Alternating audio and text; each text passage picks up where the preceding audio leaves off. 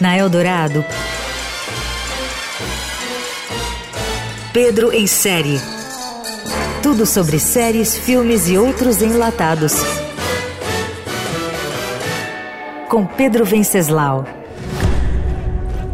Nós não somos marginais. Nós não somos bandidos. Nós somos revolucionários que lutam pela liberdade do povo que foi roubada pelo golpe militar. Primeiro longa-metragem de Wagner Moura como diretor, Marighella, o filme chegou aos cinemas e se tornou de cara o filme mais visto do país desde o início da pandemia. Os bolsonaristas tiveram que dormir com um barulho desse. Foram mais de 100 mil espectadores em 300 salas em poucos dias, um sucesso arrebatador. O longa é literalmente longo, são 215 minutos. Mas ao contrário de algumas críticas que eu vi, não há gordura.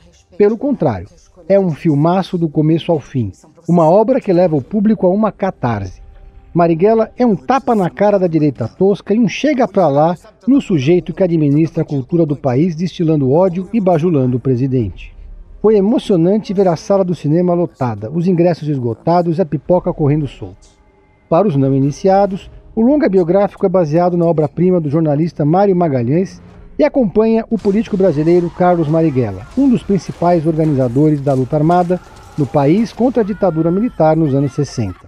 O político é interpretado pelo ator e cantor Seu Jorge e a trilha sonora inclui até os Racionais.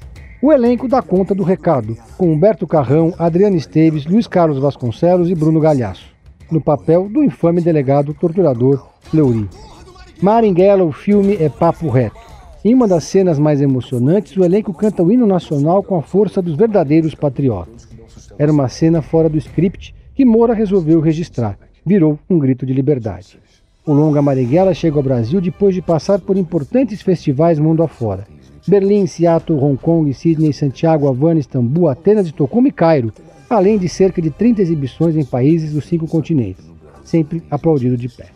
Quer saber mais sobre séries de outros enlatados? Entre no meu Instagram, Pedro Venceslau 3. A única coisa que eu consigo prometer hoje é tortura e morte. É importante eles saberem que a gente não vai parar.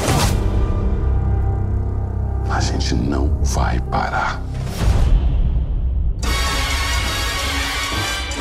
Você ouviu